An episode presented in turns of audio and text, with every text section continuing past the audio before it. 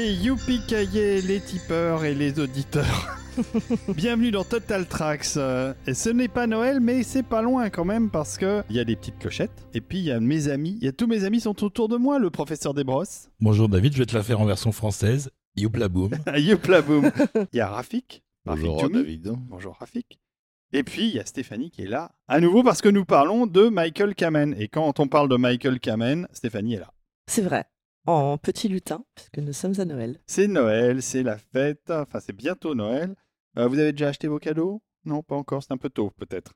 Mais on est en octobre. euh, mais- On est à peine en octobre. Mais euh, ça, on fait ça de plus en plus tôt. Alors aujourd'hui, c'est évidemment qu'on va démarrer euh, sur un film très emblématique. Mais avant ça, évidemment, nous allons faire nos génuflexions et nos remerciements les plus sincères et les plus profonds à notre communauté de contributeurs, n'est-ce pas, Rafik? Tout à fait, notre communauté de contributeurs, euh, donc qu'on appelle euh, entre nous les êtres de lumière, ça. qui sont ceux qui font vivre ce podcast, euh, littéralement. Ce sont nos mécènes aussi, nos protecteurs, euh, nos saints patrons. Et il pourrait être symbolisé par une guirlande de Noël, toutes ces petites lumières qui nous entourent. Donc ces contributeurs, euh, si vous nous découvrez cet épisode et que vous ne savez pas à quoi ça correspond, ce sont des gens qui se sont rendus sur les plateformes tipeee.com et patreon.com, qui ont tapé le mot-clé Total Tracks et qui ont décidé, comme ça, sur un coup de cœur, Oui, de nous donner des sous-sous euh, selon différents paliers qui leur donnent accès à, bah, différents privilèges, parmi lesquels, et non des moindres, la possibilité d'accéder en avance aux épisodes euh, que nous publions. Donc, euh, je Mhm. crois que c'est 15 jours euh, avant publication C'est ça, exactement. Euh, Mais mal, hein. également d'accéder à des épisodes qui leur sont exclusivement réservés. Euh, le dernier en date étant un film qui s'appelle L'Empire contre-attaque, qui nous film. avons consacré euh, trois bonnes heures. Ils ont accès à un Discord également où ils peuvent échanger entre eux et avec nous au sujet, ben, en gros, de leur passion pour la musique de film. Nous, on, s'en- on, on tâche de s'occuper d'eux comme on peut, Oui. mais une chose est certaine, c'est que eux s'occupent de nous tout le temps. Oui. Et on les remercie. et que c'est une chouette communauté parce que pour croiser le fil Discord régulièrement, euh, c'est très très drôle et c'est très chouette de faire partie de cette communauté-là aussi. Et même les fans de Hans Zimmer sont bienvenus. D'ailleurs, il y a même un sous-forum qui est entièrement dédié à Herman van Badaboom. Tout à fait, et il est bien fréquenté. Et en fin d'épisode, on vous parlera aussi un petit peu à nouveau de ce partenariat qu'on a pour un grand concert organisé pour Halloween autour de la musique des films d'horreur. On y revient après qu'on ait un petit peu parlé du travail de Michael Cameron sur euh, ce petit film qui s'appelle Piège de cristal. Oui. 40 étages en otage. Oui. C'était la le, croche française, c'était le clem de l'époque. ouais. Un film qu'on n'avait pas vu venir. euh, Personnellement, je l'avais pas vu venir, euh, même si Predator euh, annonçait que McTiernan allait être un réalisateur avec lequel il fallait compter. Mais Die franchement, à l'époque, on n'avait pas Internet. Avec un acteur qui était un acteur de comédie qu'on n'avait jamais vu en, Bah oui, en il- action il, hero. venait, il venait de la série Claire de Lune, qui est une série de, de détectives plutôt burlesque. Voilà, et puis ses seules armes avant, au cinéma, c'était des films de Blake Edwards. C'était Boire et des Boires et euh, Meurtre à Hollywood. Donc, euh, on n'avait pas exactement euh, conscience de ce que Identifier du le potentiel de- du bonhomme. Voilà, de ce que pouvait devenir Bruce Willis euh, entre de bonnes mains. Et le pire, c'est qu'on vivait en France et que la France a eu cet insigne honneur d'être un des très très rares pays au monde où Die Hard s'est totalement planté et a été absolument ignoré. Et encore aujourd'hui, ça reste un mystère euh, Ah oui, incroyable pour moi. Même la presse spécialisée dans le cinéma d'action ne voyait pas le moindre intérêt à ce film. Si vous prenez les magazines de l'époque, vous verrez euh, 15 ou 16 pages euh, dédiées à Rambo 3 et un encadré sur Die Hard. Je crois que dans Studio Magazine, il était sur, euh, je ne veux pas dire de bêtises, 8 lignes, je crois, sans photo. Pareil dans Première. Dans les cahiers du cinéma, il n'a pas été chroniqué. Oh, ça c'est moins surprenant. C'est moins surprenant, mais ça, je- Mais dans l'ensemble. un- sur Impact ou Impact, Impact, je crois que c'était une page. Une page dans un magazine dédié au cinéma d'action. Non, mais c'est ça. Pour c'est Die Hard, fou. quoi. Pourquoi on réagit comme ça? Parce que Die Hard n'est pas un film d'action. Die Hard est le meilleur film d'action de l'histoire du cinéma. Exactement. Ouais, c'est Point à la ligne. Et donc, c'est effectivement. C'est le maître euh, étalon. euh, non seulement c'est un film que personne n'a vu venir partout dans le monde, y compris aux États-Unis, mais en France, on l'a d'autant moins vu venir qu'au niveau médiatique, il y avait absolument que dalle. Et euh, moi, je l'ai découvert quasiment par accident. J'avais raconté ça déjà euh, auparavant, mais c'était une copine de classe qui s'appelle Flavia Pérez. Coucou Flavia, si jamais tu nous écoutes, qui, euh, sachant que j'étais en gros le cinéphile du coin, est venue me voir un vendredi en disant Écoute, j'ai ce billet là pour les salles UGC qui s'arrête ce soir et je peux pas aller au cinéma. Si ça t'intéresse, je te le file. Oh, c'est super cool. Et je regarde les salles proposé. Et il y avait l'UGC Normandie, qui est une salle euh, Magnifique. magnifique. Je me dis, bon, bah, je vais aller voir ce qui passe à l'UGC Normandie, puis tout va bien, quoi. Et je vais voir, et effectivement, il y a- ah oui, tiens, c'est vrai, il y, a, il y a ce truc avec Bruce Willis, là. Why not? Pourquoi pas? Pourquoi pas? Je vous laisse Pourquoi pas dans ta imaginer. gueule Voilà. C'est ça. Au bout de 15 minutes, j'étais à peu près 30 cm au-dessus de mon siège, en mode Alléluia. euh, Enfin, j'étais le Bouddha euh, ressuscité, C'est ça. si tu veux, devant ce qui est manifestement, oui, le film le plus incroyable euh, qui a été livré à cette époque. Moi, ça n'a pas été l'UGC Normandie, c'était au Forum Horizon. Et Qui pas était la pas moindre mal des non salles, plus. voilà. Alors oui, c'était dans la salle THX. Ouais. Et ça qu'elle avait, pétait, mais elle ça avait le label à l'époque. Moi, je l'ai vu le premier jour, mais pas parce que j'attendais Die Hard, mais parce que j'étais fan de Bruce Willis, que j'avais adoré Claire de Lune et que j'avais bien aimé ses films avec c'est- Moi, mais je m'attendais pas à voir un film comme ça. Et c'est exactement la raison pour laquelle j'y suis allée. Parce que moi, j'étais très très fan de la série Claire de Lune, qui était barrée, loufoque, euh, très très drôle. L'épisode de la mégère apprivoisée. extraordinaire. Et je trouvais que le mec avait un capital euh, sympathie. Et dans la série, il donnait une, avoir une palette de jeux euh, assez large quand même, parce que la série était loufoque justement et qu'il pouvait se retrouver dans des situations improbables. Bref, je suis allée voir Die Hard. Il y avait donc Bruce Willis, ma raison principale. Et la deuxième, euh, c'est mon frère qui m'a dit Non, mais moi je l'ai vu, il faut absolument que tu y ailles. Donc euh, bah, j'y suis allée et je n'ai pas été euh, déçue. Bah non, on n'a pas été déçus. Alors moi, j'ai donc la- eu la chance de voir au, au Forum Horizon en THX parce que j'étais très pote avec le patron de la salle. Salut Gérard euh, chez eux s'il nous écoute. Et donc, euh, dès qu'il y avait une nouveauté, un truc, euh, enfin, j'y étais fourré tout le temps. Et la scène où Willis balance les explosifs attachés à- au siège et qui font exploser le rez-de-chaussée et oui. la cage d'ascenseur, j'ai cru que la salle allait me tomber sur la tête. le son était tellement Ouais, fort. c'est clair. Et ce Die Hard euh, est d'ailleurs un des seuls trois films que j'ai vu deux fois d'affilée en salle, tu m'étonnes. où j'ai repris un billet derrière. Ouais. Les deux autres étant un peu quelque part la même configuration, c'est-à-dire je ne m'attendais pas à une claque pareille. C'était Retour à le futur et le Aliens de Ah, James le Cameron. Aliens de James Cameron. Mais c'est vrai, moi, mal. moi, moi, j'avais l'impression effectivement de revivre ce que j'avais vécu euh, au premier Indiana Jones. C'est déjà une sensation de d'épuisement euh, et, et de mêlée de joie intense. Oui, c'est ça. C'est un des seuls films où j'ai absolument tout de suite eu envie de le revoir. euh, C'est-à-dire de sortir et de re-rentrer dans la salle parce que euh, on sait qu'on a raté plein de trucs. Parce que c'est ça qui est fou en fait avec ce Ah oui. film. On on n'a pas raté grand-chose après parce qu'on l'a vu un nombre de fois tellement incalculable qu'on ne pourrait pas vous dire combien de fois. Et c'est la question que je me pose, est-ce que dans nos auditeurs, il y en a même un seul qui a jamais vu Die Hard Ça me paraît très surprenant, mais bon. Il se trouve que c'est un film, en tout cas en France, a vraiment fait son business euh, sur la vidéo. C'est Ouais. là que, que les gens l'ont vraiment découvert. Et c'est la raison pour laquelle 58 minutes pour vivre, donc sa suite directe, a été un carton en France. Parce que justement, tous les gens qui avaient vu le premier en vidéo, bah, en gros, ils se- ils s'en sont voulus. Genre, Mm. pourquoi j'ai pas été voir ce truc au cinéma C'est vrai que l'aveuglement médiatique était totalement aberrant. Je me souviens d'une émission euh, sur Canal+, où euh, la chronique du film, c'était littéralement alors oui, euh, Piège de cristal, euh, écoutez, il me suffit de vous dire que c'est le même producteur que euh, Commando, je crois qu'il avait cité, et vous avez compris de quoi on parle. Et, et c'est tout. Et après, ils sont passés à un autre film. bon, ok, d'accord. Comment tu veux savoir que tu as le plus grand film d'action sur, sur les écrans? Et en même temps, c'est pas la première fois que ça Non, arrive en France, ce genre de choses. hein. Mais, mais généralement, le public ne les suit pas toujours, bien vrai. heureusement. Mais là, effectivement, en France, le public a pas suivi, enfin en tout cas suivi. Dans la salle de Lucien Normandie, on était sept à, à tout casser. hein. Oui, et d'ailleurs, euh, moi je l'ai revu un certain nombre de fois après ce doublé du premier jour, en me pressant parce que le film n'est pas resté très très longtemps à l'affiche. Bon, en tout cas, donc un grand souvenir de cinéma, avec, euh, en ce qui me concerne, donc dès le début, une excitation qui est montée, ne serait-ce qu'avec le, le générique, puisqu'encore une fois, je ne savais rien du film. Et donc, ben, je vois Yann Debon à la photo. À l'époque, euh, moi, j'étais un énorme fan de La chair et le sang. Voilà, je, me dis, waouh, ils ont chopé ce mec-là à la photo, c'est c'est quelque chose. Et de toute façon, tu voyais d'emblée qu'il y avait une qualité incroyable. Richard Edlund aux effets spéciaux. Je ne savais pas encore pourquoi il y avait besoin d'effets spéciaux. Je l'ai compris à la fin du film. Mais je me suis dit, ah oui, quand même. Ils Ah ont ouais. été mais chercher les mecs de Star Wars pour faire les effets spéciaux. Michael Cameron à la musique. Et comme je l'ai dit dans l'épisode précédent, Brasil a été pendant des années mon film favori. Donc évidemment que je réagis à ça. Donc déjà, le générique m'annonçait attention, tu sais pas dans quoi t'as mis les pieds. Quoi. Mm, mm.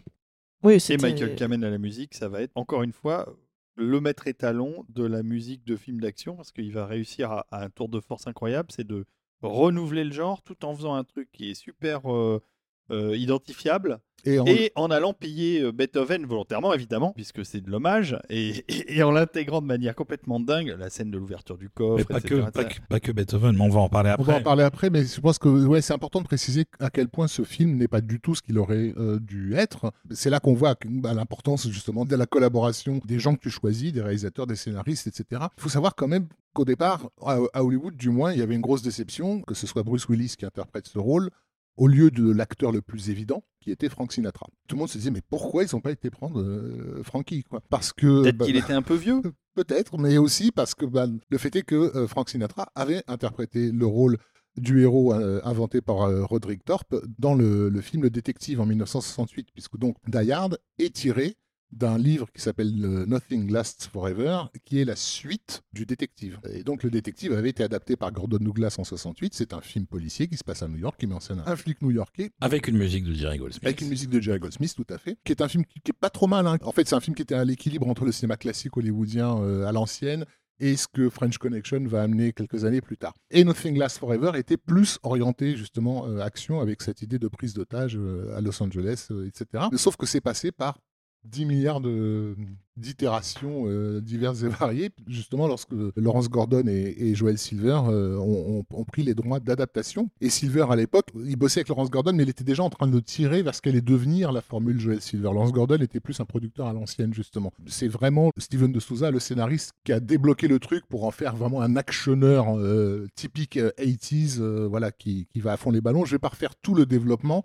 mais ça aurait dû donner basiquement un film à la Arnold Schwarzenegger, une sorte de commando bis, on va dire, avec un gros balèze qui défonce euh, des, des- des terroristes, quoi, Voilà, à, et- peu, à peu de choses près. Et d'ailleurs, le film a été proposé à Schwarzenegger, à Stallone, euh, à Clint Eastwood, à Harrison Ford, à Burt Reynolds, à Nick Nolte, Mel Gibson, Paul Newman, même euh, Al Pacino. Enfin, Tout le monde, sauf Bruce Willis. voilà. Le fait est que ça va complètement changer lorsque John McTiernan, donc, qui sort du succès de Predator et qui donc devient immédiatement aux yeux de Joel Silver le réalisateur maison, en gros, accepte le projet, mais lui a d'énormes problèmes avec justement cette démonstration de, de force virile, euh, etc. Déjà, l'idée des terroristes, ça lui plaît pas trop. Lui, il veut un film léger. Et sa référence, c'est le songe d'une nuit d'été de Shakespeare. Donc je sais pas comment on négocie avec un producteur quand, on- le mec te demande de faire un film d'action et que tu lui dis pas de problème, je vais adapter le son d'une nuit d'été de Shakespeare. Mais en tout cas, c'est le, le guide de McTiernan. Ce qu'il voulait, c'était quelque chose qui se passe en une nuit, dans lesquelles euh, les personnages changent de masque, en fait, se montent les uns les autres, etc. Que ce soit joyeux et en même temps euh, un peu dangereux, un peu sulfureux, et qu'à la fin de cette nuit, tout revient à la normale, on va dire, mais tout le monde a été changé. Oui, il y a un côté théâtre, hein, en fait, pièce de théâtre. Euh, D'ailleurs, c'est un lieu unique. Ça Ouais. pourrait être une pièce de théâtre d'ailleurs, ça serait marrant. Bah, c'est un huis clos. où tout le monde joue à être quelqu'un d'autre en fait. On a en gros des cambrioleurs qui se font passer pour des terroristes, euh, voilà, Tout à euh, fait. un flic qui se fait passer pour un cow-boy, euh, donc euh, personne n'avance euh, à visage découvert quoi. Tout à fait. Euh, ma- Madame McLean qui se fait appeler Holly Gennaro, enfin donc c'est ce jeu est vraiment quand, quand on regarde le film attentivement en ayant la- cette notion que McTiernan suivait cette ligne, Ouais. tu dis mais en fait il a vraiment adapté le sens d'une unité quoi. Ouais, je savais pas du tout, mais du coup, ça explique le choix de Bruce Willis. Oui, tout à Beaucoup fait. plus clairement. Clairement, puisque Willis était connu justement comme un acteur affable, charmant, Et charmeur fun. et fun. Donc il était effectivement adapté. Ce qui lui manquait peut-être, c'était la- l'apparence physique. Ouais, le build, qui, ouais. Du coup, là, il a, il a bien sûr Il a travaillé. bossé. Mm. Vous vous pâmez devant Bruce Willis depuis tout à l'heure, ce que je peux comprendre. hein, euh, si- c'est vrai qu'il Non, il mais- est, il est juste parfait dans le rôle. Oui. Mais faut pas oublier non plus Alan Rickman qui est juste Ah non, mais Ah bah, absolument c'est- c'est- incroyable Le- dans, dans, C'est dans c'est clair film. que Hitchcock disait que la qualité du film était liée à la qualité du méchant. C'est le meilleur. Il défonce tout le monde. Alors, euh, qui là-bas. ne vient de rien d'ailleurs. C'est son premier, rôle. film, oui. Ouais. Oui, Il- sauf il vient- que c'est il vient un- du c'est théâtre. un vrai, voilà, un vrai comédien de, Ah de non, théâtre c'est vrai très installé. et encore une fois, bah, on en revient à Shakespeare. Ah, c'est bah, complètement. exactement de ça dont McTiernan avait besoin, quoi. Quelqu'un qui en fait trop et qui joue le prince de la nuit euh, ma- magnifiquement, quoi. Complètement. Oui, et d'ailleurs, il a été choisi par Joel Silver parce que Silver l'avait vu jouer à Broadway le rôle du vicomte de Valmont dans une production des Liaisons dangereuses. Et c'est là où il a été tellement impressionné par Rickman qu'il lui a proposé le film. Si vous n'avez pas vu Die Hard en VO, parce que beaucoup de gens l'ont vu Ah oui. en français, Oui, là, il faut. Il faut le revoir avec la version originale parce que Alan Rickman a une façon de parler qui est tout à fait Il particulière. a une voix Il a une voix incroyable. Et donc, euh, les dialogues, euh, quand il parle à, à la femme de McLean et qui dit Je suis pas un, un voleur, je suis un voleur exceptionnel, quand il dit ça en anglais et tout ça, ça coule, c'est magnifique. Et since I'm turning to kidnapping, you should be more polite. Oui. Et, et d'ailleurs, son personnage tel qu'il est interprété par Rickman est tellement séduisant que à la fin du film, il va rencontrer son destin et, euh, et terminer ses jours euh, de très vilaine manière, on est un peu triste. Parce que quelque part, euh, il y avait une place pour qu'il continue à vivre. euh, L'apport de McTiernan, il est vraiment sur cette question euh, de, du ton, en fait, de la légèreté de ton, parce qu'il voulait vraiment pas faire un film agressif, en fait. Aujourd'hui, on accepte cette idée que Die Hard est un film de Noël, entre autres parce que c'est vraiment un film joyeux, en fait. Même s'il y a des morts, du, du sang, etc., il y a une impression globale de bienveillance, légèreté. De légèreté ouais. Ce ton-là va conditionner la musique de Michael Kamen. Oui, alors justement, on parlait de Rickman. Euh, Il y a quasiment pas de musique au début du film, à part le tout petit morceau qu'on a entendu au début de l'émission, qui est le générique, qui dure 30 secondes. Il n'y a pas de score jusqu'à l'arrivée des terroristes. Il y, a, il y a du rap. Et là, on est déjà, oui, il y a du, il y a du rap. C'est vrai. De Ron James. C'est du Run DMC, oui, euh, Christmas in Hollies. Et c'est très bien amené par le fait que le personnage principal de donc John McClane n'aime pas du tout cette Non. musique. Il dit T'auras pas de la musique de Noël Et l'autre lui répond C'est de la musique de Noël. Voilà. Et donc l'arrivée des terroristes est un moment particulièrement marquant dans le film. Et c'est aussi la première introduction euh, d'un morceau, disons, marquant de Michael Cameron. D'autant plus que pendant très longtemps, ça a été le seul morceau qui était disponible sur une compile euh, chez Varese, Oui. je crois. Il y avait qu'un seul morceau. Il n'y a pas eu de disque à l'époque non, du film. alors ça, oui, ça fait Donc, partie de la euh, frustration. il a fallu attendre plus de 10 ans d'avoir un album. euh, Alors, on a eu des pirates entre temps, mais euh, on en reparlera aussi de ça. Alors allons-y. Donc on écoute l'arrivée des terroristes, ça s'appelle Terrorist Entrance.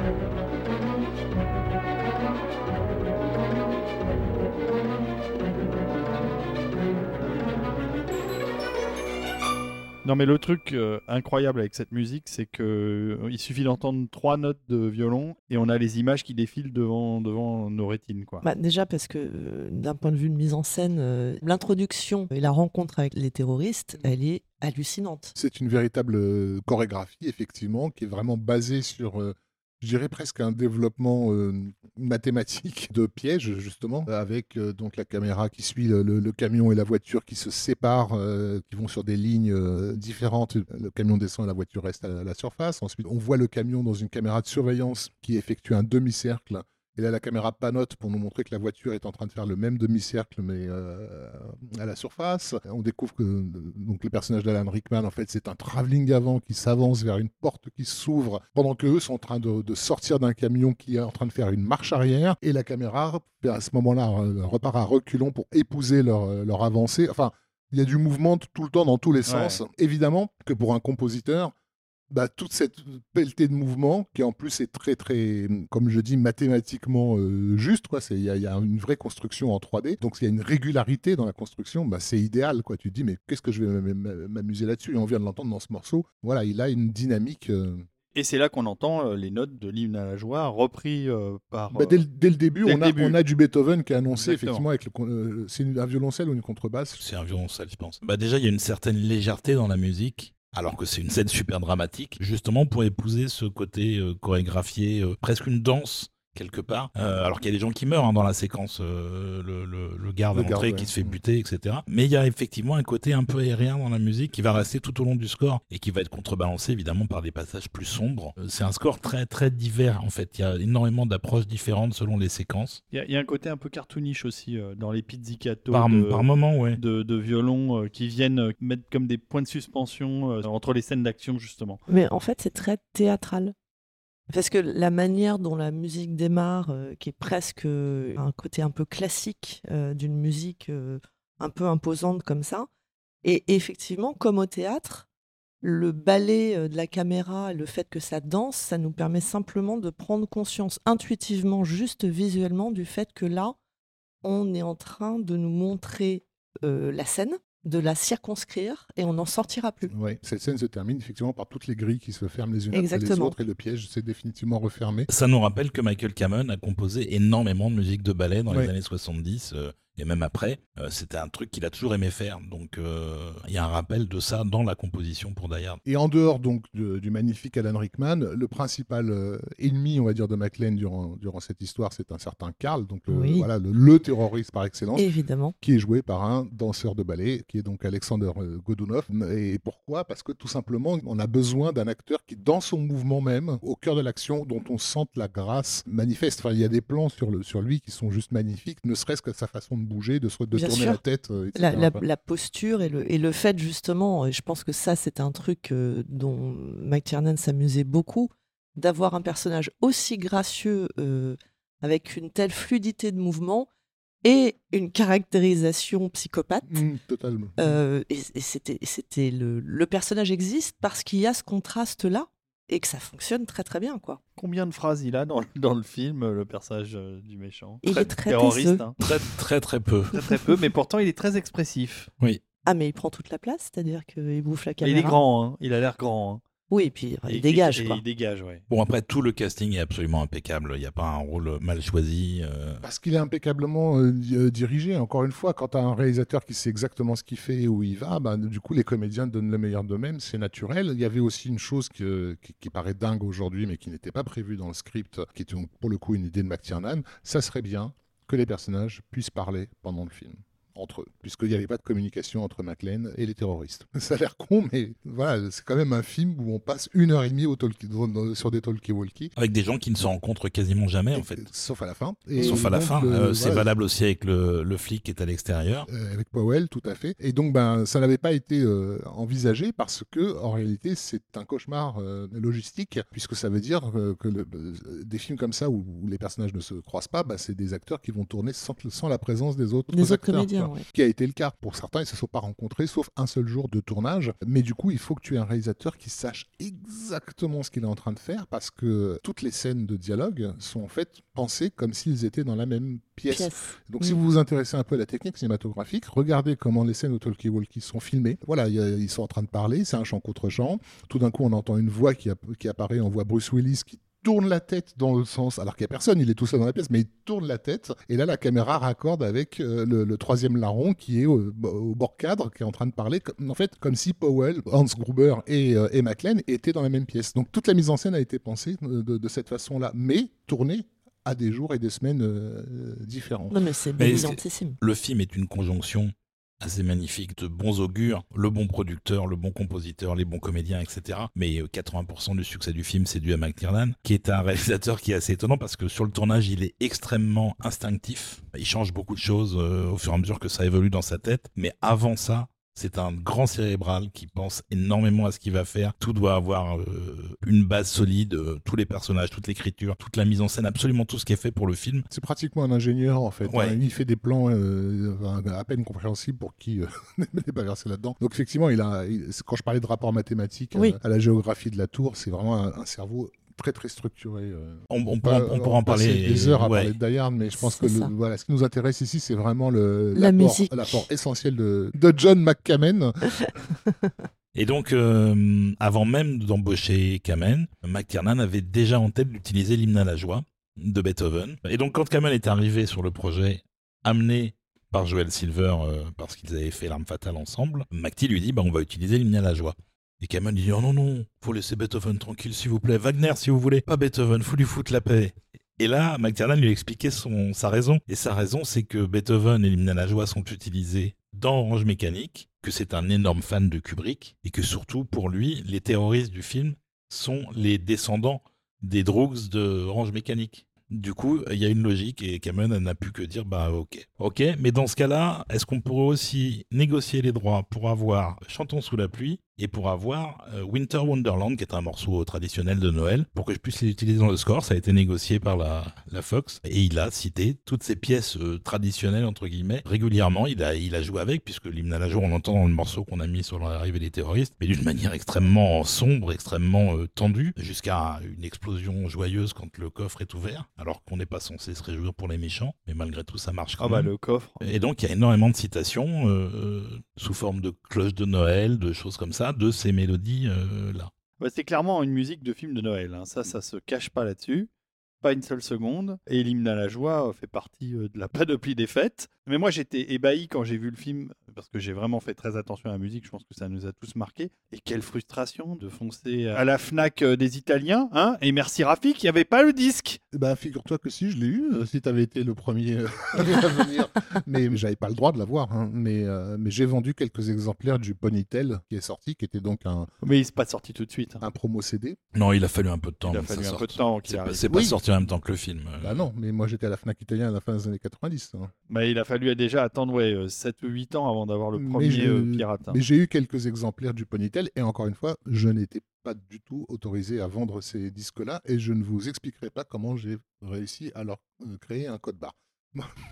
Est-ce qu'on n'écouterait pas un deuxième morceau oh, Parce que maintenant on l'a le disque. Bah oui, bien sûr. On va écouter un deuxième morceau qui est un morceau un peu plus intimiste, qui présente une autre facette du score. C'est euh, construit autour de la relation de Bruce Willis avec sa femme dont il est séparé. Euh, enfin, ils ont eu une relation compliquée, ça continuera dans les films suivants d'ailleurs. Et il y a des passages un peu plus intimistes, un peu plus mélancoliques même d'une certaine façon. Tout ça dans le même film, hein, et ça se marie très bien avec le reste. De calmer le jeu peut-être un peu? Et puis d'entendre une autre euh, facette de ce qu'a fait Kamen pour le film, parce que là c'est plutôt euh, quelque chose d'assez en retrait. Oui, c'est donc euh, dans la scène de confession, lorsque McLean, qui a passé donc le film pieds nus, s'est retrouvé à devoir courir sur du verre brisé, et donc il a les pieds en, en charpie, il se soigne comme il peut, un peu à la Rambo, dans un lavabo. Et, euh, et comme il sent que hum, approche de la fin euh, et qu'on approche peut-être de sa fin à lui, il décide donc de faire une forme de confession euh, à, à Powell, avec qui il est en contact, en lui disant voilà ce que tu devras dire à ma femme quand tu la verras. Voilà, sachant que sa femme est otage. euh, on vous a pas résumé le film, je pense que là c'est vraiment pas la peine. Oui, c'est euh, une scène effectivement euh, mélancolique et d'autant plus importante qu'elle est celle qui nous introduit euh, au troisième acte du film. C'est-à-dire en gros, après ça, après cette confession, ça va être que du climax euh, Oui, c'est non-stop euh, jusqu'- jusqu'à la fin. Mhm. Oui, et puis ça, ça souligne aussi le fait que euh, l'impact du personnage, c'est avant tout parce que ça n'est pas un Schwarzenegger, ça n'est pas un super-héros. Il est faillible, il a des, des souffrances, il a des dossiers dans son placard en fait. La et référence, c'est- c'est c'est- c'est voilà. pas, du- c'est pas du tout, du tout un super-héros en fait. La référence de, de McTiernan donnée à Bruce Willis, c'était un t-shirt des années 70 qui, qui marchait apparemment très fort. les, les Américains sont connus pour ça, avoir des modes de t-shirt ou des modes de casquette. Voilà. Et ce t-shirt s'appelait The Last Act of Defiance. Et c'était un dessin assez pourri d'ailleurs, d'une souris euh, de dos. Et t'avais un énorme aigle qui arrivait avec ses griffes pour la prendre. Et en fait, la souris lui faisait un doigt. Donc on savait qu'elle allait mourir, mais en attendant, elle lui faisait quand même un doigt. Et c'est l'indication qu'il a donnée à Bruce Willis. Il a dit McLean, c'est ça. Mhm. C'est la souris. Et d'ailleurs, le- dans le film, il passe son temps à être poursuivi euh, et il se réfugie dans, dans des conduits, voilà, dans, dans- les interstices de l'immeuble. C'est littéralement la souris qui fait chier euh, ces aigles allemands euh, venus dominer la tour, quoi. non, mais, et, mais- et- et ça marche parce que c'est une réinvention du héros américain, en fait, qu'on avait un peu perdu avec justement les Schwarzenegger et les Stallone. Oui, c'est le, le guy next door Ouais. qui se retrouve dans une situation où il va faire des actes héroïques alors Mhm. qu'il n'est pas a priori équipé pour. C'est ça, mais ça rappelle quand même, et s'il se fait appeler Mr. Cowboy aussi, c'est parce que on a oublié entre-temps que l'image du cowboy, c'était pas juste un gros balourd qui, qui Mhm. défonce tout sur son passage. L'image du cowboy dans l'inconscient collectif américain, c'est aussi celui qui dit fuck à tout le monde, quoi. C'est celui qui respecte pas les barrières, qui est sur son cheval, et il faut me foutre la paix, quoi. Il y a un côté chez McLean de non, ben non, je- j'en ai rien à foutre de, de, ça de va vos être lois. possible. Bon, même, même si son, son pseudo choisi c'est Roy Rogers, qui est pas exactement le, cowboy chantant. le, le cowboy le plus réaliste, hein, il est quand même un peu en costume silver quoi. Qu'est-ce qu'il a de particulier, Roy Rogers? Il est joyeux. C'est un cowboy joyeux. Et encore une fois, le, voilà, le film, c'est l'hymne à la joie. hein. donc tout a été fait pour faire de Die Hard un film justement qui, qui- Jouissif. jouissif. Oui. Ouais. et d'ailleurs, Michael Kamen avait fait un truc qui n'est pas dans le film, un arrangement de l'hymne à la joie en version musique d'arrière-plan pour une chanson Roy Rogers, quoi, musique de cowboy avec du banjo et tout, euh, un truc complètement ridicule. euh. Et ça, ça a été intégré sur le premier CD qui est sorti officiellement. Donc, euh, donc on va écouter un deuxième morceau qui s'appelle Message for Holly. Justement, cette conversation entre McLean et Powell. Et après, on revient pour parler encore un petit peu de Die Hard.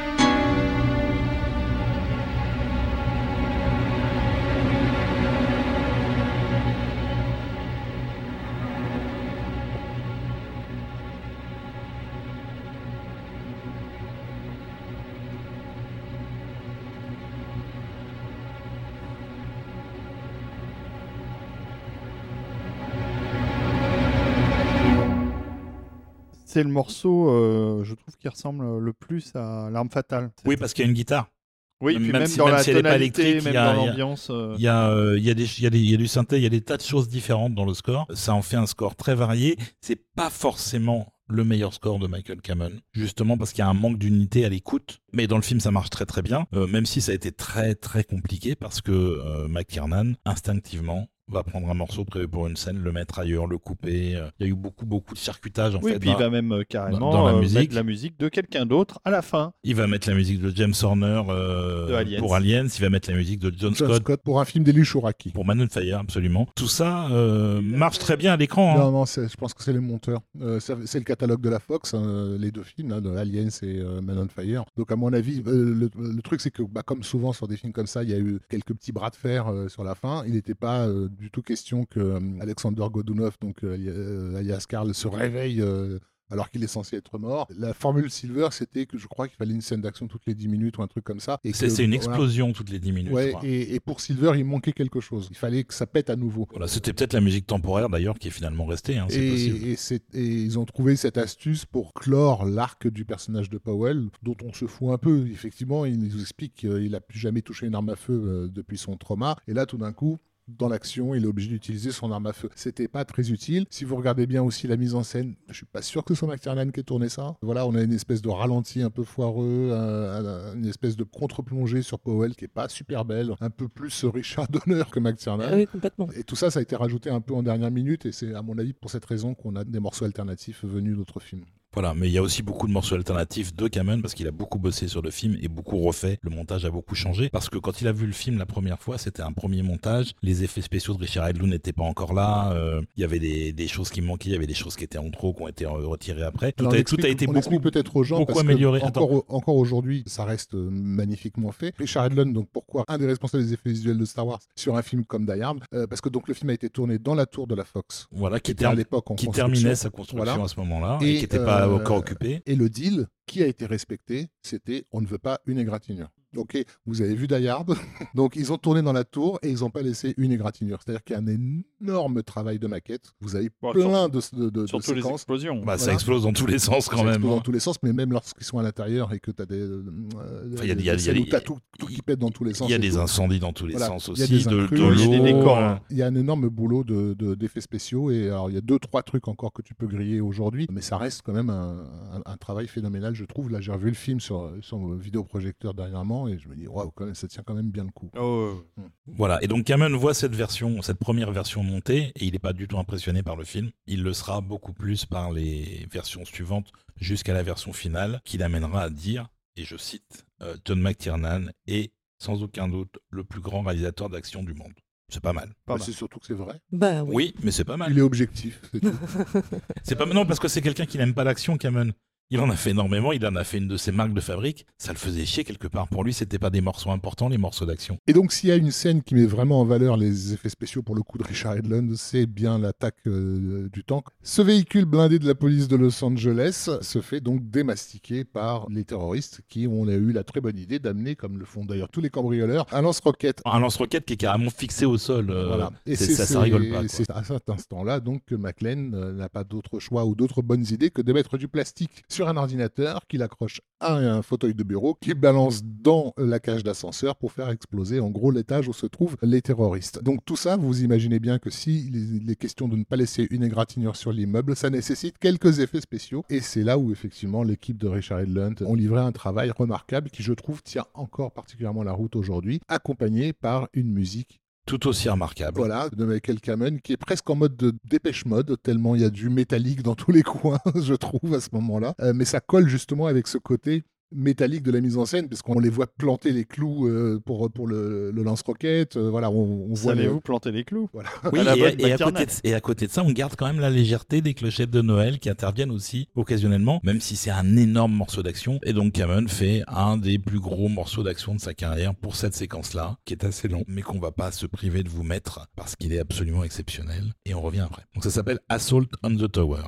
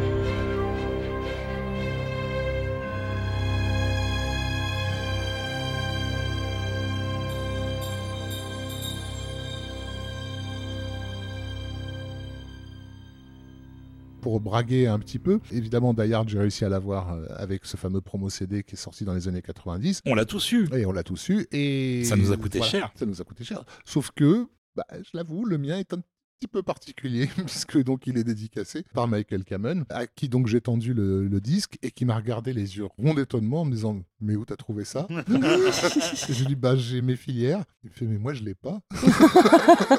Et je lui dis et je lui dis tu veux, tu veux que je te fasse une copie? Il me dit non mais je me débrouillerai pour l'avoir il m'a fait la dédicace et la dédicace c'est littéralement bravo Rafik trois points d'exclamation signé Michael Kamen donc C'est classe. je suis très content de mon Dayard Mais clair. il en parlait en interview de ce, ce bootleg qu'il n'avait jamais vu. Et il trouvait ça bien, en fait, que la musique soit dispo, parce que lui, euh, il n'était pas forcément derrière le choix de pas sortir d'album à l'époque. Il a toujours été très partant pour sortir toutes ses musiques. Il avait même dit à un moment donné, si quelqu'un veut m'entendre péter sur disque, il y aura un disque. Mais il n'avait pas le contrôle de ça. Et donc, euh, il n'était pas du tout opposé. Euh, ce qui lui faisait plaisir, c'est justement qu'il y ait des gens qui s'intéressent suffisamment à sa musique pour sortir un disque. Il y a eu plein d'éditions après, du score euh, jusqu'à... euh, une réédition en trois disques euh, chez La La Land il y a pas très longtemps, il y a 2-3 ans, qui comprend absolument toutes les versions alternatives. Il y a des énormément de morceaux en fait. D'ailleurs, c'est pas un truc qu'on écoute d'une traite, parce que c'est un peu long, mais euh, c'est intéressant en tout cas. Et donc, en fait, dans cette troisième partie de Die dans- à partir du moment où éclate l'hymne à la joie, lorsqu'ils ouvrent le, coffre-fort, en fait, commencent à se mettre en place les éléments qui nous disent on va vers la fin. Et ça sera pas la fin que aucun de ces protagonistes euh, attendait, en fait. Et donc, toute cette fin de film, on a une espèce de concentration de toutes les énergies vers un point euh, central, qui sera en gros la grosse explosion euh, au sommet de la tour. hein. Voilà, et qui est aussi une construction très shakespearienne Blow the Très roof. du théâtral. film en fait. Tout à fait. Et en fait, cette idée de suivre ces personnages et, de- et ils sont tous persuadés qu'ils vont arriver à, à leur truc et ça va être génial et tout ça. Et nous, on sait que non, ça va juste péter, ça va être horrible. Moi, je me retrouvais dans la même position que la fois où j'ai découvert euh, West Side Story, une espèce d'excitation mêlée de crainte. Et je pense que c'est pas un hasard que, que ce soit une comédie musicale parce que Die Hard est vraiment construit d'une certaine façon comme une, comme une comédie musicale. Et pour un compositeur, c'est cadeau, quoi. Même si même Michael Kamen ne s'est pas forcément fait la réflexion intellectuellement, il s'est pas dit je suis en train de travailler sur une comédie musicale, mais le rythme du film, la dynamique de la scénique de, de ces personnages qui, qui vont dans cette direction-là, fait que la musique devient tout d'un coup euh, logique en fait. Et quand on voit le film, on se dit mais c'est juste parfait en fait. Mm. Tout, tout fonctionne et la sensualité délirante de la photo de Yann de Bond. Faut pas oublier que à, à cette époque-là, c'était clairement un des meilleurs chefs-op euh, au Clairement. monde. hein. Moi, j'étais sur le cul de la qualité de cette photo. Et la mobilité extrême de la caméra, ça se faisait pas du tout comme ça à l'époque. Il y a énormément de mouvements de caméra euh, dans tous les sens. Mais toujours ultra lisible. toujours ultra lisible et, Et toujours qui servent la narration en fait. Et à l'épaule. Et bon, on n'en a pas parlé, mais alors si vraiment vous intéressez à Die Hard, je vous invite à lire le Rokirama hors série qui a été consacré euh, au film, qui je trouve est vraiment un boulot euh, incroyable. Et, je pense que ce hors série ne s'est pas assez vendu à mon goût. Il est composé à 99% d'interviews, d'interviews exclusives, et on rentre vraiment au cœur de la fabrication du film. Et notamment, McTiernan rappelle aussi l'influence du cinéma européen sur Die Hard. Euh, C'est aussi quelque chose qu'on n'a pas vraiment calculé à l'époque.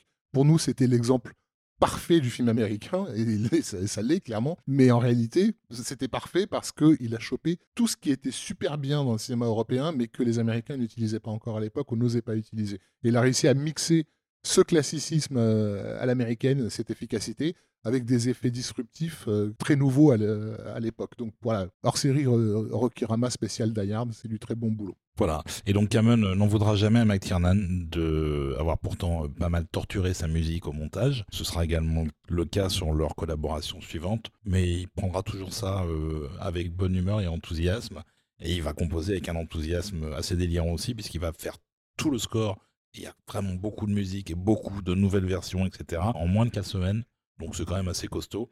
C'est quelqu'un qui travaillait assez vite, euh, Michael Cameron, et euh, sur ce genre de projet, c'est un bénéfice en fait d'avoir ce genre de compositeur. Donc on va terminer euh, ce- cette petite euh, Cet épisode inter- sur Hard, voilà, euh, avec un dernier morceau qui est l'arrivée des hélicoptères euh, et tout ce qui se passe un peu sur le toit. Le climax. C'est le le- climax. bah, c'est un des 15 climax du film, quoi.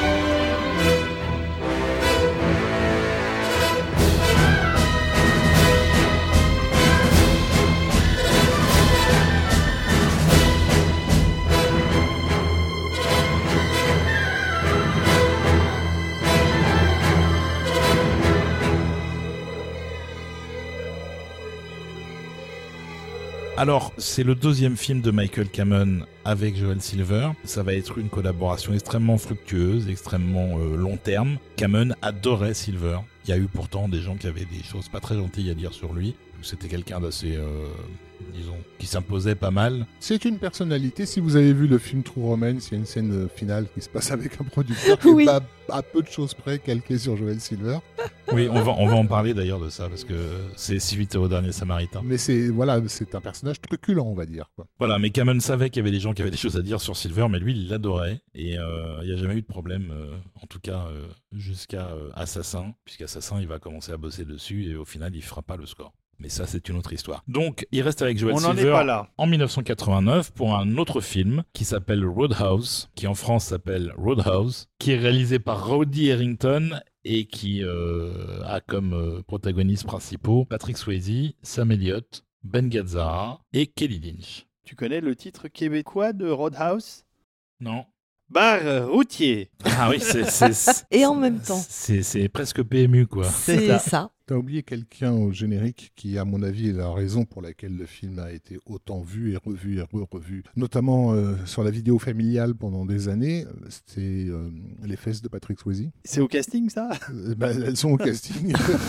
Elles sont à part, elles ont leur nom à part dans Je le veux dire, voilà, si le public féminin américain a fait de Roadhouse le film qu'il est, c'est bien parce qu'il y a ce plan où Patrick Swayze sort de son lit en ayant oublié son slip. Bon alors Roadhouse, ça raconte quoi? hein un grand film subtil. C'est un, film qui se pa- c'est un film qui se passe dans un bar routier. Je dis ça, je dis ça, je l'ai vu, hein, je l'ai même en Blu-ray, mais c'est juste pour euh, notre public. euh, C'est l'histoire d'un mec qui est videur, euh, joué par Patrick Swayze, dans un bar comme ça. Et il va y avoir des petites altercations qui vont devenir des grandes altercations avec un, un gros propriétaire terrien du coin. Ils vont finir par se mettre bien, bien sur la gueule. À part ça, j'ai pas tellement de souvenirs du film, j'avoue. Alors, il faut dire que Patrick Swayze avait déjà une carrière assez conséquente, puisqu'il avait fait des films qui ont bien marché, comme euh, L'Aube Rouge, Youngblood, euh, et évidemment Dirty Dancing, qui Ouais. sont vraiment gros succès Bah, avant c'est- Roadhouse. C'est deux ans avant. Et Dirty Dancing a conditionné l'autre, hein, parce que Oui, ça, ça a été pour le coup un succès auprès du public féminin, euh, très clairement. Parce que bizarrement, Hollywood n'avait pas percuté euh, là-dessus, mais il commence à comprendre que si un film plaît aux femmes, généralement elles viennent avec leur petite amie ou avec leur date.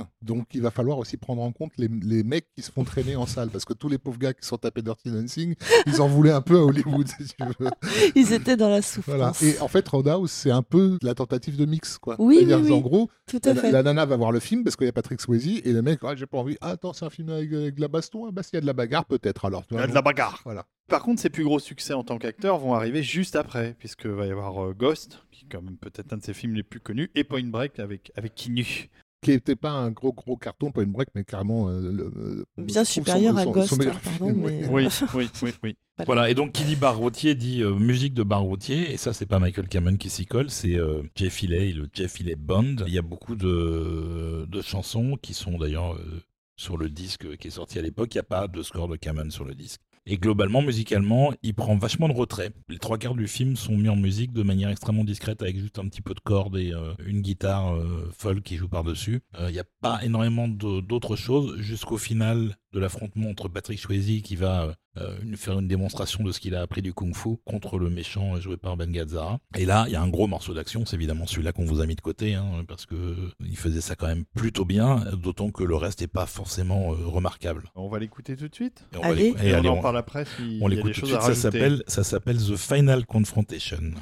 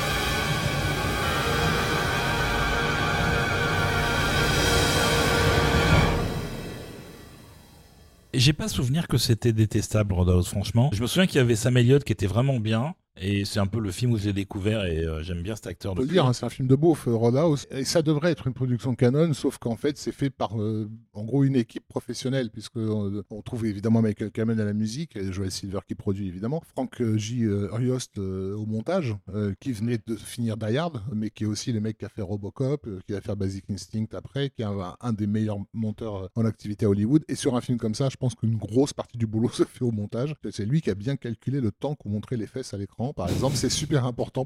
le film ne serait pas ce qu'il est sans ça. C'est pas over the top, quoi. Le film est over the top, mais par contre, c'est pas effectivement Over le the top avec le Stallone. over the top de la, de la canon, clairement. Donc il y a quand même des pros derrière qui font que ça, ça, ça a de la Ça se gueule. tient, quoi. Mais l'état d'esprit est quand même un, un- un peu beau-farasse. Et Roddy Harrington, bah, bon, désolé pour lui, il est sympathique, mais bon, à la base, c'est quand même un chef électricien, quoi, si tu veux.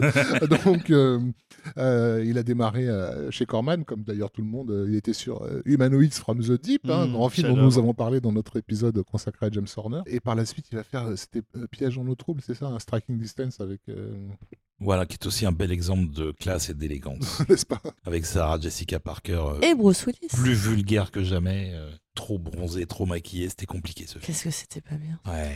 Mais c'était rigolo par contre. Et c'est Dean Kunde, pardon, à la photo, j'ai Oui, oublié de plus. le citer, mais enfin, voilà, il y a des raisons de voir le film. Après, ben, ça reste pas en mémoire, quoi. Et donc pour résumer, c'est un film plutôt sympathique, avec une musique plutôt sympathique, pas mémorable si ce n'est qu'on y voit les fesses de Patrick Swayze. C'est Je important. crois qu'on a bien compris ce détail. Et donc maintenant, on peut passer rapidement au film suivant. Et le film suivant, Joel Silver encore, Joel Silver toujours, avec forcément la suite du carton de deux ans avant, L'arme fatale numéro 2, où on reprend les mêmes et on recommence. Les mêmes acteurs, euh, réalisés par Richard Donner, euh, produit par Silver, Cameron à la musique. Et c'est bien. Encore une fois, une grosse différence avec ce qui devait être le film au, au départ, puisqu'on l'a rappelé dans l'épisode précédent, mais euh, Shane Black est quand même un grand, grand dépressif. Et lui, il avait qu'une seule idée, c'était, ben, en gros, il faut, il faut que ce mec meure. Ça fait euh, des Ça fait années un qu'il film, cherche- déjà. cherche à mourir. On le laisse pas mourir tranquillement. Et d'ailleurs, il est revenu faire le script du 2, justement parce qu'il avait en tête de, de le tuer. Il a commencé par écrire Tout à la fait. scène de la mort de Mel Gibson. Et elle est dans le film. Et elle est dans le film. Lorsqu'il est euh, Sur le, dans le bateau. sur le euh, bateau, voilà, etc. ouais. Voilà. Et il y avait cette idée euh, pour Shane Black de faire du personnage de Riggs une sorte de, de créature de Frankenstein, quoi, si tu veux, et qui finit par trouver la paix euh, en ayant accompli un acte, voilà, qui le dépasse, etc. voilà. Évidemment, vu le carton qui avait été le premier, vu qu'on commence à installer une franchise, vu que les rapports de Silver à la Warner et la Warner, ben, en gros, c'est si tu peux nous en faire 18, ça serait bien, parce que là, ça nous plaît bien cette formule. S'il vous plaît, forcez un petit peu sur l'humour. Voilà, Merci. clairement dans une direction euh, ex- exactement. C'est Jeffrey Bohem qui va s'occuper de réécrire tout ça et donc d'alléger quand même pas mal la sauce euh, dramaturgique que Shane Black avait imprimée euh, au Oui. départ. Oui, Shane Black qui s'est fait virer comme un Il malpropre, est- hein, pas très content. Vu l'argent qu'il va gagner par la suite, il s'en est assez vite remis. Il va devenir très clairement le, le scénariste le mieux payé à Hollywood dans les années 90. Mais en tout cas, voilà, c'est un film qui est euh, pour le coup la version très très light, euh, family friendly euh, du premier. Bah, la logique du buddy movie qui avait été euh, en- filigrane, En filigrane, dans le ouais. premier, là pour le coup, ils capitalisent complètement là-dessus et ils font un film euh, plus léger. Mais il tue quand même Patty Kensett. Et ça, c'est pas cool. C'est vrai. Oui. C'est vrai, c'est vrai que c'est un peu dark ça. Alors Oui. ça, c'est Joel Silver. Parce que à l'époque, euh, il y avait une espèce de, de groupement d'actrices euh, qui commençait à, à gueuler sur la façon avec laquelle les femmes étaient traitées dans le cinéma hollywoodien, mené par l'inévitable Al Capone, euh, euh, Meryl Streep. Et évidemment, Al elle, euh, Capone, je me demandais qui il allait nous sortir en disant Al Capone. Ouais, quoi. c'est c'est Ah, ouais. logique. Ah, moi je savais, hein. qui donc avait très très très explicitement ciblé les productions euh, Joel Silver, qui donnait des rôles de potiches clairement aux femmes, ou alors de prostituées, ou alors de machin, etc. Et euh, Silver étant ce qu'il est, il a pris la chose à la lettre. Et donc, il a fait une déclaration à la presse. Il a dit bah, Je pense que dorénavant, pour faire plaisir à tout le monde, mes femmes n'apparaîtront dans mon film que de deux façons, ou bien nues, ou bien mortes. Et donc, dans Et là, il fait les 2, deux. il a décidé de faire les deux. Et c'est très, très clairement sa réponse pour à Meryl Streep. C'est très drôle. Voilà, c'est du Joel Silver. Oui, oui, j'aime bien moi. Voilà. Mais euh, c'est une partie un peu dark du film. Il n'y a pas vraiment de choses très très sombres. C'est quand même beaucoup plus comédie que le premier. En particulier avec l'ajout d'un personnage qui est joué par Joe Pesci. Ah bah oui. Voilà, il y a encore des restes un petit peu. Je pense que c'est euh, introduit plus par Shane Black que par Jeffrey Boham du personnage de Gibson dans le premier, c'est-à-dire un peu plus borderline, un peu plus suicidaire. C'est un truc qui va totalement disparaître après ce second film pour devenir totalement familial dans le troisième. Et un côté aussi un petit peu opportuniste sur le plan politique, puisque c'est l'époque où, en gros, tout le monde se doute que l'Afrique du Sud va bientôt euh, s'écrouler sur elle-même. Et donc, c'est bon, maintenant, on peut dire du mal. en gros, pendant 20 ans, on a fermé notre gueule, mais maintenant, on va être très courageux. Et donc, bah, le bad guy est effectivement un diplomate euh, sud-africain qui, bah, vous sans doute, euh, dont les rapports avec Danny Glover ne sont pas au, au, beau fixe. Cet acteur qui a joué tout, les Sud-Africains, les Russes. Et c'est pas lui qui est dans Octobre Rouge qui fait le l'ambassadeur. Euh, tout à fait, tout à fait. c'est ah, aussi. Mais il a une pure tête de méchant en même temps.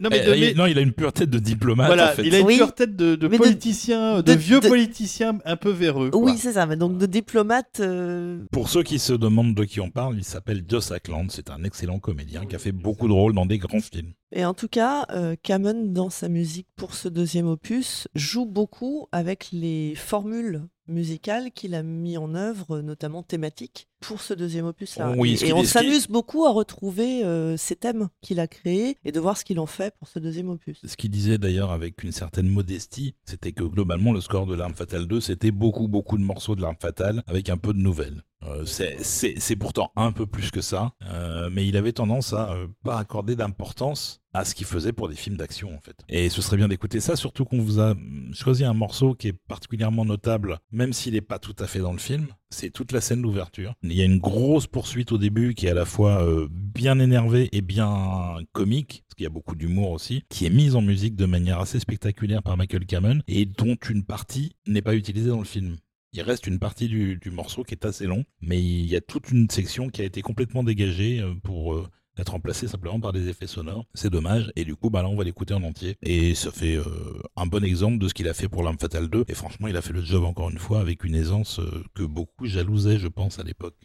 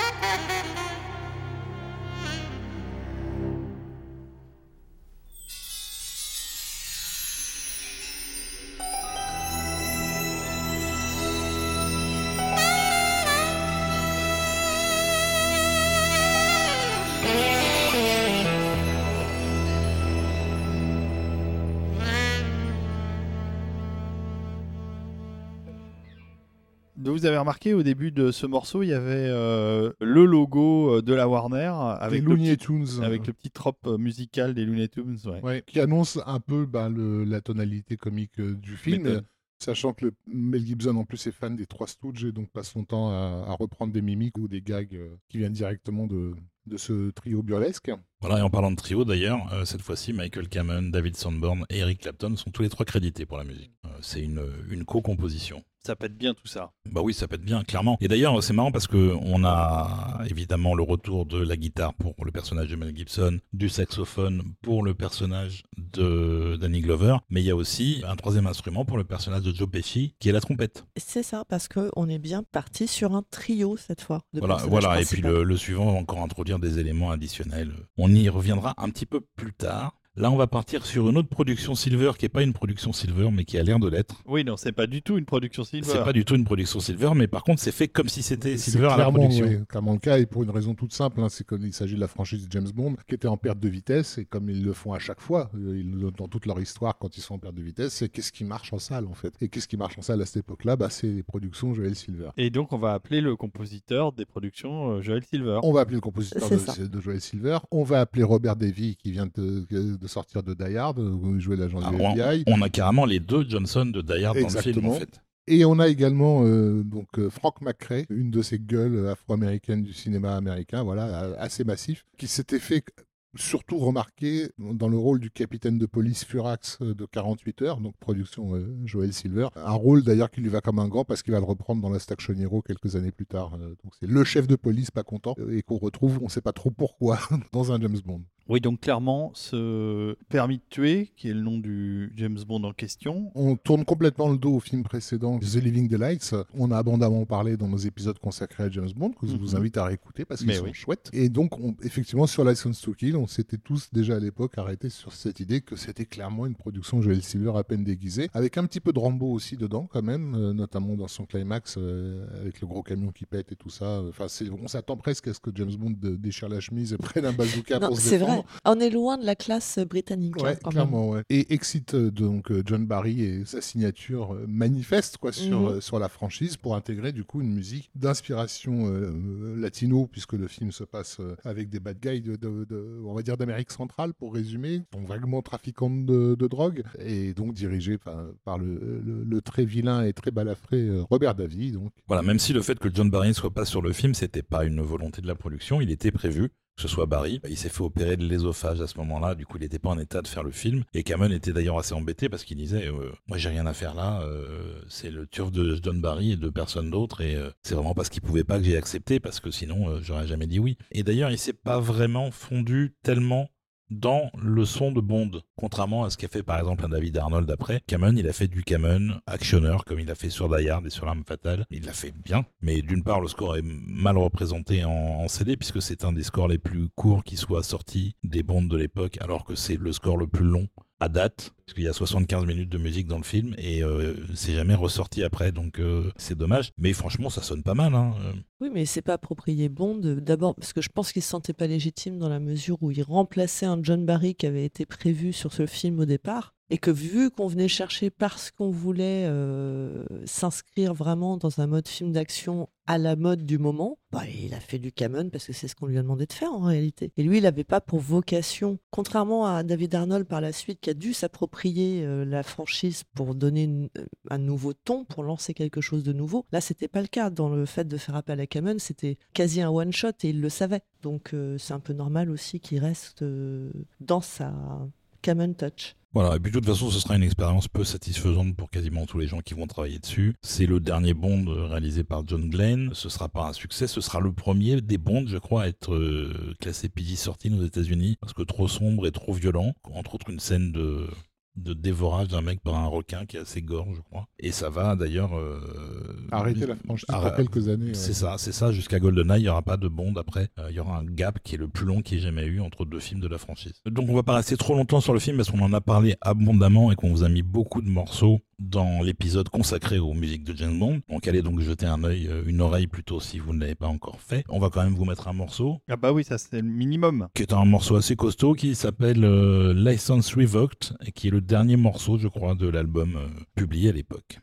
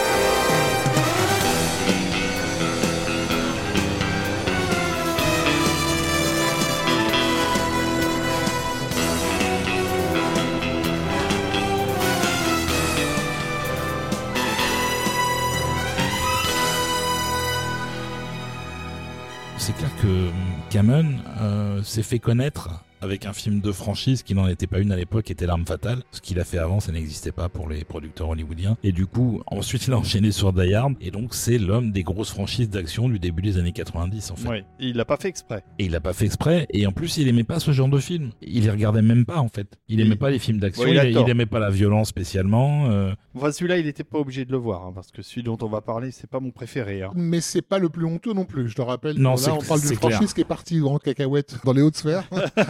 voilà. De- je ne vois pas de quoi tu veux parler. Voilà, il est, il est problématique à, à bien des égards, celui-ci, Ah mais oui, hein. rien à voir avec ce qui suivra. Donc euh, ce film, euh, vous l'avez certainement deviné, il s'agit donc de la suite de Die Hard, euh, donc Die Hard 2 ou Die Harder.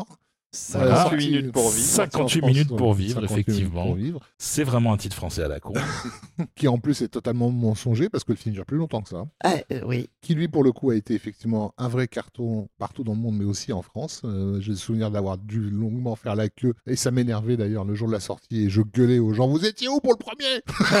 Laissez-moi passer. On devrait avoir un accès privilégié. Donc qui a priori se sent dans l'obligation de suivre à la lettre euh, ce qui a été posé dans le premier film sans le réalisateur qui avait donc posé tout ça Voilà. Et c'est réalisé à la place de McTiernan par Rémi Harlin. par un viking. Un viking, un finlandais. Ouais, Rémi Harlin, le bien-aimé Rémi Harlin, qui avait également réalisé un épisode de Freddy, qui n'était pas le pire de tous, mais qui en fait était rentré dans l'escarcelle euh, euh, Joel Silver, avec un film, hélas, encore euh, méconnu en France euh, aujourd'hui, et pour une simple raison, c'est qu'il est jamais sorti en salle chez nous, mais qui fait partie quand même, pour moi, ce qui me concerne, de mes favoris des productions Joel Silver. Il s'agit des aventures de Fort Fairlane. C'est vraiment dommage, parce que donc c'est une comédie bofaras, mais totalement assumée, qui mettait en scène un détective spécialisé dans le rock and roll, joué par un comédien qui s'appelait Andrew Dice Clay et qui a eu la très mauvaise idée de se créer un personnage qui a tous les défauts euh, du monde. Il est raciste, il est misogyne, il est antisémite, il est vraiment bref, il,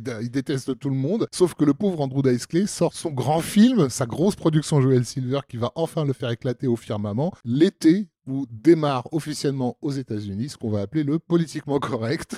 Voilà, ça s'appelle un by timing. hein. Ouais, c'est ça. Et il s'est pris tous les missiles dans la gueule.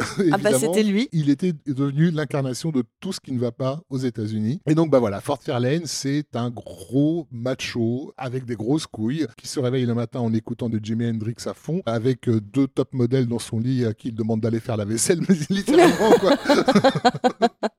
Qui donc est en- se retrouve sur une enquête complètement dingue de chanteurs qui meurent sur scène et voilà qui va l'emmener dans des tréfonds à la Joel Silver avec poursuite en bagnole, explosion. C'est vraiment une pure production Silver à oui. tout point de vue. Mais ce qui est génial, c'est que c'est presque euh, bêta parce que c'est une production Joel Silver qui se fout de la gueule des productions Joel Silver. Je vais juste donner un exemple, peut-être pour donner envie ou pas, mais il y a une séquence où euh, voilà, il se trouve qu'il a des tas de fans qui lui envoient des trucs et en fait on lui envoie un koala, donc il devient son animal de compagnie. Le koala fait rien, il est dans un coin, il est euh, de- de- toujours dans l'image, euh, voilà, va faire. Il faire est le- sage. Voilà. Et il y a une scène typiquement Joel Silver où il rentre chez lui et il a été après apparemment visité par des bad guys et il y a la grosse musique derrière et tout de, de suspense. Et là, tu as le, le- le thème dramatique de et tu as le koala qui est pendu Oh, au Dieu. ventilateur du salon, tu sais, mais vraiment filmé comme si c'était un mec, quoi. tu vois. Et voilà, tout le film c'est ça, quoi. Donc si vous n'avez pas vu les aventures de Fort Fairlane, le Ah, ça rock'n'roll détective, Ça Voilà. donne très envie. Mais attention, âme sensible, s'abstenir. Si vous aimez les koalas, il y a une scène très difficile. Et je suis très très envieux de notre collègue et ami Stéphane Moisakis qui a une énorme affiche de Fort Fairlane dédicacée par euh, le scénariste Daniel Waters. Et la dédicace elle est magnifique, c'est la plus belle réplique du film, c'est Clint Eastwood I fucked him. Bref, le fait est que Rainier Harlin fait ses preuves sur euh, les aventures de Fort Fairlane. Il montre qu'il sait vraiment faire de l'action euh, à la Joel Silver. Et c'est basiquement le- la répétition. Il est déjà euh, engagé sur euh, Die Hard 2 à ce moment-là. Et en fait, il va vraiment enchaîner les deux films. Oui, sachant que McTiernan, lui, voulait pas revenir parce qu'il n'était pas du tout fan du projet, puisque c'est basiquement un remake du premier Die Hard. Cette fois-ci, ça se passe dans un aéroport, mais on retrouve plein de personnages qui sont dans les deux films. Il y a sa femme, il y a le journaliste, il y a euh, Powell. Powell, il y a euh, euh, le petit black dans la limousine, etc. Ils sont tous là, en fait. On est sur un mode formule. Et ça n'intéressait pas du tout McTiernan de refaire une deuxième Bah, fois le même film dans un décor voilà. différent. Ça l'intéressait d'autant moins que l'énorme succès du film lui avait ouvert des portes à la Paramount et qu'il était sur des projets euh, nouveaux, entre guillemets, dont un qui va aussi lancer une franchise, même si c'était pas comme ça qu'il l'avait prévu, qui est donc à la poursuite d'Octobre Rouge. Voilà, et euh, Michael Cameron lui-même n'avait pas une grande estime pour le film. Il disait le fait que Die Hard 2 était euh, un effort aussi indigne, c'est qu'ils n'avaient pas un réalisateur, ils avaient un biker finnois. En disant qu'il était gentil, mais qu'il n'était pas du tout euh, à un poste de pilotage d'un film comme l'était McTiernan sur le précédent, quoi. C'était un peu plus euh, le bordel, quoi. Moi, je suis sorti tellement en colère de Die Hard 2, quoi. Quand je suis sorti de la salle, je me suis dit, mais m- merde. Tout ce que j'attendais d'une suite de Die Hard, ils ont fait tout l'inverse. En réalité, Die Hard 2 est plus proche de ce que aurait dû être le premier Die Hard dans la formule qui avait été euh, envisagée. Oui, et avec un autre réalisateur. Mm. Alors, Cameron, il a fait très bien le travail, par contre. On va déjà écouter un morceau qui a différents titres selon les éditions, qui sur l'album euh, d'origine de la sortie du film s'appelait The Annex Skywalk, un truc euh, qui envoie un petit peu du bois. Et on revient après.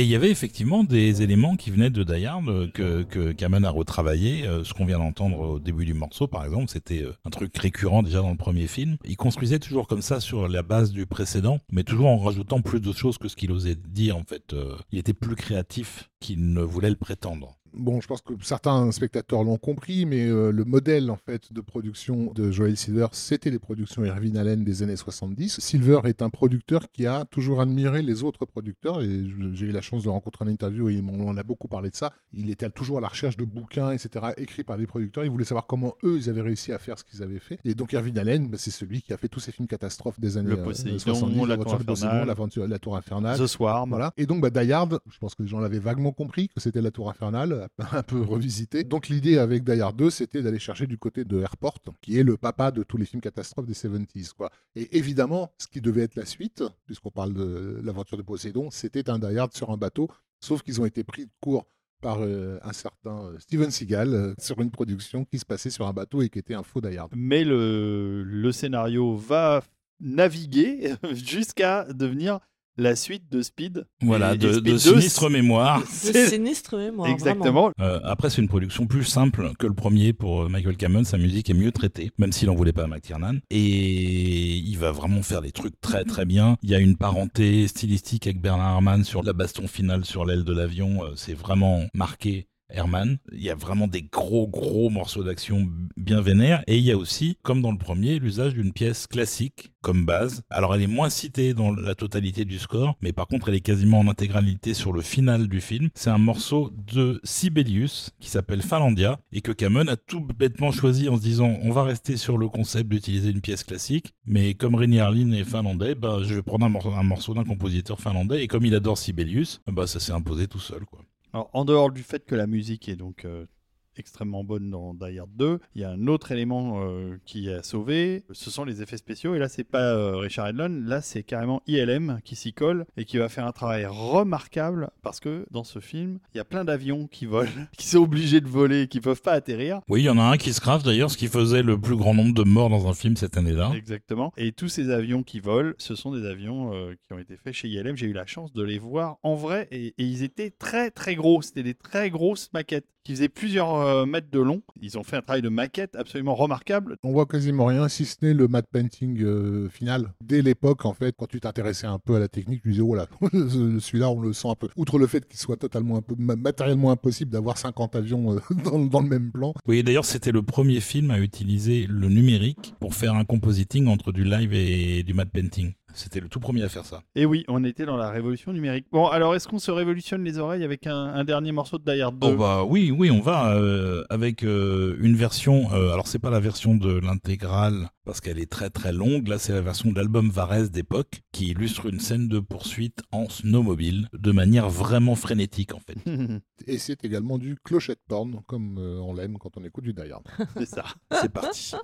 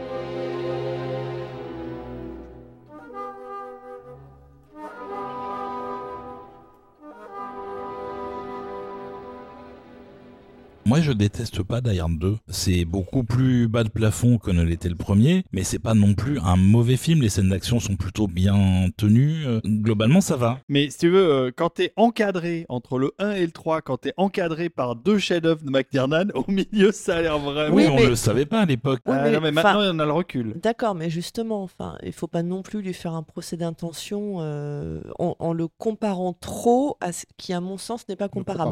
Rémi Harling, pour moi, c'est un bon faiseur. C'est-à-dire que ce il qu'il a, fait, il c'est pas Il honteux. a fait le job et je rappelle que le public de l'époque était satisfait. hein, donc, Il a fait un excellent un film excellent film d'action qui s'appelle Au revoir à jamais. Exactement. Voilà, Kiss Goodnight. Et- pas revu depuis très très et, longtemps. et qui, pour le coup, a- enfin, se tient encore super bien. Et Faut que je le revoie. donc, c'est pas un mauvais réalisateur. C'est juste que la tentation, et c'est naturel parce qu'on parle du deuxième Die Hard, donc forcément, on a en tête le premier et on se dit ah oui bon. Mais en réalité, c'est pas en soi un mauvais réal. Bon, enfin bref, la pastille Réni est passée. Passons à la suite. Voilà, bah on va, on va vous laisser parce que ça fait ah bah oui, déjà ça fait deux heures. beaucoup trop longtemps qu'on parle des Voilà. productions Silver. Rafik Djoumi, c'est le moment de consulter la radio de la musique de film, lagrandeévasion.fr pour savoir mais qu'est-ce qui s'y passe en ce moment même, à l'instant où on enregistre, qu'est-ce qui passe? Est-ce qu'il Alors- n'y aurait pas du Michael Cameron des fois? Ça serait un Sur la grandeévasion.fr, euh, il n'y a pas de Michael Cameron en ce moment, mais il y a bien du Yann de Bon, quand même. Tu veux On- dire Daylight? Non, pas Daylight. Un film de Paul Verhoeven qui s'appelle Ah. Flesh and Blood. La chair et le sang, Voilà, c'est la du Basile Polidoris. Basile. Polidoris avec Ouais, le morceau Wagon Attack. C'est Euh, Fabuleux. Plutôt pas mal ça. Hein, ouais, c'est fabuleux, pas mal. ouais. plutôt tranquille, quoi. Mm, mm. Très bien, bon, lagrandeévasion.fr, le site euh, à- La radio à de écouter. référence. La, la radio à écouter pour la musique de film. Merci messieurs pour euh, ces compliments. Ah non, mais c'est la vérité. Alors, euh, un petit mot à nouveau sur le concert Le du concert. 31 octobre. Mais oui, Donc c'est la, un so- mardi soir. la soirée d'Halloween. Venez déguisé, c'est Vous important. pouvez tout à fait venir déguiser. C'est un concert organisé par Panic Cinéma en partenariat avec Total Tracks Et la grande évasion. et, et la Grande Évasion également, tout à Point fait. .fr, lagrandeévasion.fr. Bien sûr. Et donc, bon, on vous a déjà un peu listé dans les épisodes précédents les noms des compositeurs euh, qui sont assez nombreux à être présentés dans ce concert. En gros, notre participation à nous, ça a été surtout la programmation elle-même, c'est-à-dire euh, quel morceau, quel ordre de passage, etc. entre la première et la deuxième partie. Tu veux dire que tu as fait le livretto Presque. Donc voilà, donc c'est un truc euh, qui nous tient à cœur. On espère que ça va être bien. On, Bah, on espère, vous y voir. on surtout. espère vous y voir parce qu'on va y être tous les quatre. Déguisé. Euh, alors, alors, déguisé, pas forcément. Mais, Si, si, euh, vous me reconnaîtrez même pas. Moi, je serais déguisé en professeur des brosses. Vous savez, le mec qui fait le podcast, là. Total Tracks. Donc, comment est-ce qu'on se procure des places, euh, professeur Eh ben, on va sur le net, c'est disponible partout chez tous les vendeurs habituels ou sur le site des Folies Bergères Ah oui, ou, à la Fnac, enfin partout. hein, euh. C'est vendu partout. Et j'espère, parce qu'on enregistre un peu en avance cet épisode, j'espère qu'il y aura encore des places au moment où on le diffusera. Il en restera quelques-unes. Rien que pour vous qui nous écoutez, qui avez la main sur votre carte bleue pour commander euh, ces places. Voilà, mais c'est le premier concert à ma, à ma connaissance qui, euh, en France, fait le focus sur Halloween et sur les films d'Halloween et les films d'horreur, alors que c'est un truc super récurrent et courant et habituel aux États-Unis. En France, euh, Bah, Donc euh, bah, là, c'était le moment de changer ça. C'est une bonne initiative. Et en plus, si vous venez nombreux, si c'est plein, si ça marche, il y aura d'autres choses Oui, il y aura d'autres. Il y aura d'autres concerts qui seront euh, sur des thématiques différentes et euh, qui vont vous plaire, je pense, encore plus. Mais il faut que celui-là euh, fasse suffisamment d'entrée pour qu'on puisse reproduire l'expérience derrière, euh, avec ou sans Panic Cinéma. Et donc on va terminer cet épisode avec un dernier morceau de Michael Cameron qui Bah n'est oui. pas un morceau de film comme ce qu'on fait à chaque fois. qui sonne comme les films qu'il a fait, fait à cette époque.